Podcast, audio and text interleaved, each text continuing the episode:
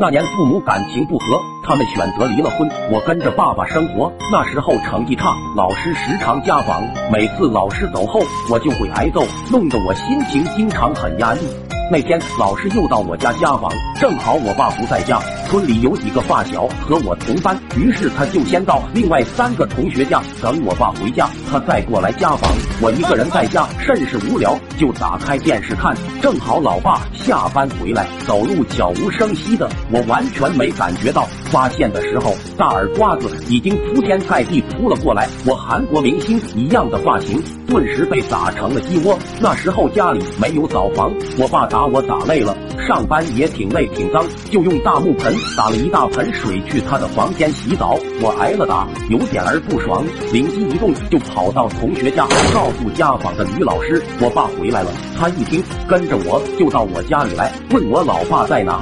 我随手指了下老爸的房门，女老师想都没想，推开门就进去。房间里很黑，就听老爸吼了一声：“进来干啥？”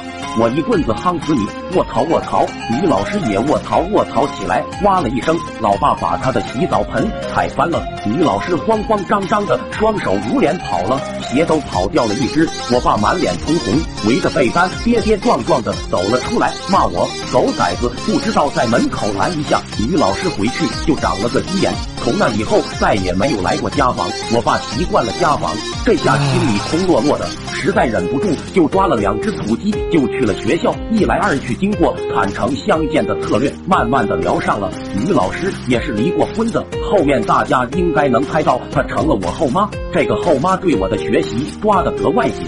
说我经常看电视，但很鄙夷我爸动不动就修理我的管教方法，常常训斥他。但我爸打顺手，每天都是吃饭睡觉打儿子，好习惯一下子改不了，就经常偷偷揍我。不巧被后妈发现了，然后他又狠狠的揍了我爸一顿。看着我爸那狼狈相，我哈哈大笑，压抑的情绪顿时好了许多。后妈看我笑得很开心，就时不时的揍我爸。我每天都能在我爸的惨叫声中快乐成长。终于成为了一个阳光大男孩。初秋的一天，我爸又端着一盆水去他房间洗澡，见后妈不在，偷偷问我：“好儿子，你还有其他女老师来家访吗？年轻漂亮的，还有一定要温柔一点的。”啊答一声，后妈从厨房出来，飞起就是一脚。